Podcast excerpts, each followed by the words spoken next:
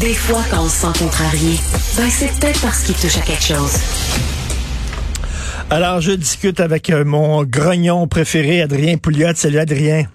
Salut Richard. Écoute, euh, ma collègue et amie euh, Maude Boutet, qui travaille à l'émission aussi, me mis dans les mains un texte du National Post. Et là, on s'entend, c'est pas de Globe and Mail, c'est pas un journal de gauche, c'est un journal un peu plus conservateur, National Post. Donc, les résultats d'un sondage sur la perception euh, des Canadiens des non-vaccinés. Donc, le deux tiers des Canadiens sont pour la vaccination obligatoire. 2 sur 3. 37% euh, des Canadiens disent qu'on devrait euh, leur interdire de bénéficier d'une assurance santé nationale, ceux qui se retrouvent à l'hôpital et qui sont pas vaccinés. Et 27% enverraient les non-vaccinés en prison, leur donneraient une sentence de prison. T'en penses quoi? Ouais, j'ai vu en fait un peu la même chose euh, aux États-Unis parmi les. Euh, c'est un sondage, un sondage fait parmi les électeurs démocrates. Et euh, donc, il y a vraiment un clivage qui s'est créé dans la société entre les, appelons ça les, les vax et les non-vax. Là, mmh. c'est on a eu le débat euh, souverainiste euh, fédéraliste pendant un grand bout de temps au Québec. Ensuite de ça, on a eu un débat euh, gauche-droite, hein, un peu quand M. Legault est arrivé en 2012, il a dit bon ben on laisse faire le, débat souverainiste, on veut parler vraiment du rôle de l'État puis de l'économie puis tout ça. Et là, on est rendu, c'est vraiment surprenant, on a changé le débat complètement et le clivage gauche-droite a été remplacé au Québec par le clivage liberté-autocratie. Euh, sais, quand c'est rendu que des mesures liberticides. Ben, toi, tu dis liberté, autocratie. Il y a des gens qui vont dire responsable ou irresponsable. Et là, les gens qui sont vaccinés sont en colère contre les non-vaccinés en disant vous êtes irresponsable. Les autres verraient ça responsable, irresponsable. Oui, c'est parce que les gens comprennent pas. les gens pensent que le vaccin, ça réduit la transmission. C'est ça qu'on nous a dit. On nous a dit, faites-vous vacciner. La vaccination, c'est la liberté. Hein? M. Legault a dit deux choses. Ça vous protège vous-même contre la maladie, contre les décès, les hospitalisations, tout ça. Et aussi, ça va protéger vos voisins, ça va protéger le reste de la société. Donc, si vous faites vacciner, vous, vous faites un geste non, non, de mais c'est parce que si tu es vacciné, tu vas avoir, tu vas avoir moins, moins de risques d'aller. Écoute, tous les jours, tous les jours, je discute avec des travailleurs de la santé, des experts de, de, tous les domaines. Ils le disent. Ceux qui sont dans les soins intensifs à l'hôpital, ce sont en majorité des non-vaccinés. C'est ça, c'est un fait. Richard, les, les aînés, aujourd'hui, mettons les aînés, là, ça t'inclut toi puis moi, en tout cas moi, 60 ans et plus, OK? Cette euh, catégorie d'âge-là sont les plus vaccinés au Québec à 98,3% mais ce sont ceux qui engorgent le plus les hôpitaux. Ils occupent 84% des hospitalisations d'adultes. Mais ceux qui sont surreprésentés, ce sont les non-vaccinés. Donc, ça doit être des plus jeunes. Oui, oui, oui, oui, oui. Ils le disent tous. Ils le disent tous. 84% des hospitalisations adultes, ce sont des aînés de 60 ans et plus. Alors, c'est pas les aînés qui sortent dans les bars, qui vont dans les gyms, qui magasinent le dimanche, qui achètent du pot à la SQDC ou qui aimeraient aller voir le Canadien jouer au Centre Bell. C'est pas, c'est, c'est, pourquoi on impose des mesures qui visent les plus jeunes? Quand ce sont les plus vieux qui menacent notre pathétique système hospitalier monopolistique? C'est ça la question à se poser. Alors, tu sais, mon, mon, mon point, c'est que t'as pas un bon point, c'est que le discours aujourd'hui, je reviens un peu à cette, à cette, ce clivage gauche-droite là. Tu veux pas qu'on parle d'autocratie puis de liberté, mais moi je pense que c'est rendu ça. Quand, quand quand c'est rendu que les mesures liberticides comme le passeport vaccinal ne peuvent pas être étudiées en commission parlementaire parce que le GO dit que ça donnerait à des gens comme le Parti conservateur du Québec une plateforme publique pour s'y opposer, quand on voit que Gabriel Nadeau-Dubois est rendu un allié d'Éric Duhem et devenu un porte-étendard en faveur de la protection des droits et libertés individuelles, on voit que les mesures ben, liberticides ont changé le discours politique au Québec. Attends, mais tu, mélanges tout.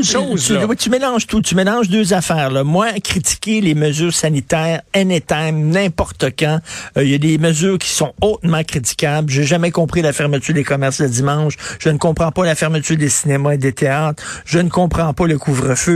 Parlons-en. Mais de là à dire, à remettre en question le vaccin, puis je sais que t'es pas une belle-mère, là. Tu veux pas, là, toi, t'as été chef du Parti euh, conservateur du Québec. Là, il y a un successeur. Mais aller chercher comme candidate une fille qui a écrit que le vaccin, c'était de la merde, puis c'était une cochonnerie, c'est irresponsable. Vraiment, là.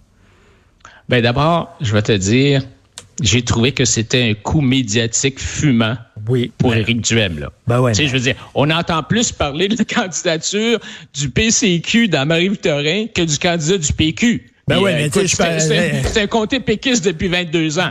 Alors, tu sais, euh, donc... Ça veut pas euh, dire que c'est une bonne décision, là, parce que les gens non, parlent. Mais, non, non, mais je te dis, ce que je te dis, c'est que la stratégie fonctionne. Tu sais, il y en a qui, tu sais, Arcan disait peut-être qu'il aurait dû choisir quelqu'un pour élargir sa base, mais, mais ça va venir, ça, avec l'élection générale en octobre. Mais d'ici là, il faut faire connaître le parti, puis ça Non, mais là, là, là, c'est peinturé dans le coin avec les antivax. Puis le sondage léger, le sondage léger a été fait, a été fait avant la présentation d'Anne Casabonne comme, comme, écoute, regarde le, dans le même sondage dont tu parles, 67% des gens sont pour le passeport vaccinal les gens croient au vaccin. Je suis pas sûr qu'on aurait les mêmes résultats de sondage aujourd'hui si ça a été fait après qu'on ait appris que Éric Duhem euh, met comme candidate une fille qui dit que le vaccin c'est une cochonnerie, c'est de la merde. Pas sûr. Ok, je vais, te parler d'Anne dans deux secondes, mais quand même, Éric est rendu nez à nez avec le PQ dans la province de Québec puis a réussi une montée spectaculaire à Québec. 22% des électeurs se disent prêts à voter conservateur dans la région de Québec. Bon, mais ça, écoute,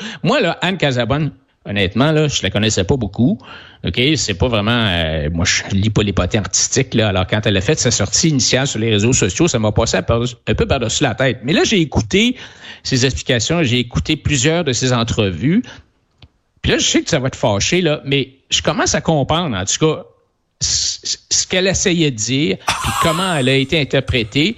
Et, elle a été interprétée, c'est de la merde, de, la merde, c'est une cochonnerie. Il n'y a pas beaucoup d'interprétation à faire. Là, ben, écoute, je sais pas si tu l'as écouté, là, mais Legault et, et Dubé nous ont dit on congédie les infirmières non vaccinées. OK? On va les forcer à se vacciner. Bon, ça, c'est du personnel essentiel pour maintenir le système de santé qu'on essaie de sauver. Puis là, le gars a même dit que jamais il voudrait se faire soigner par une personne non vaccinée. Alors là, Anne Casabonne a dit, ce mot du vaccin-là, ça sème une division incroyable entre les Québécois et c'est de la merde. Il est supposé d'y avoir une urgence sanitaire, oui ou non? Alors, si oui, comment est-ce qu'on peut congédier toutes ces infirmières, puis deux semaines après, les euh, virer de bord, puis dire, ben là, finalement, il faudrait les ramener. Qui a eu raison à bout de piste? C'est-tu Casabonne ou Legault? Veux-tu me dire pourquoi le fait effacer ou ils ont effacé ses propos si euh, elle les assume puis il n'y a aucun problème? Ça les a effacés, c'est qu'elle voit, que, ben, voit bien que ça n'a aucun Christi de bon sens, ce qu'elle a dit?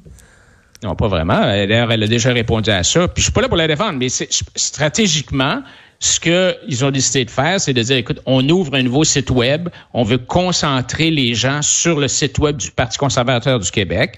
On a fermé les autres, puis peut-être qu'éventuellement, on va réouvrir sa page. Mais c'est pas ça le point. Le point, c'est que on a laissé croire aux Québécois que le vaccin réduisait la propagation du virus Omicron, puis qu'il fallait donc vacciner tout le monde pour protéger notre système d'hospitalier soviétique. Il y a une porte de sortie, c'est le et la science nous dit que c'est faux. Alors, qui avait raison? Ben non, tout le monde dit que le vaccin, tout le monde dit le vaccin, c'est la seule porte de sortie, c'est la seule porte de sortie. Tu, tu vas te retrouver, tu as moins de risques de développer euh, des syndromes. D'ailleurs, tu es vacciné, t'as boire. Ben oui, ben oui, je suis vacciné Éric Duhem est vacciné. Bon, mais quand ben on est vacciné, là, on a le devoir de dire aux gens de se faire vacciner.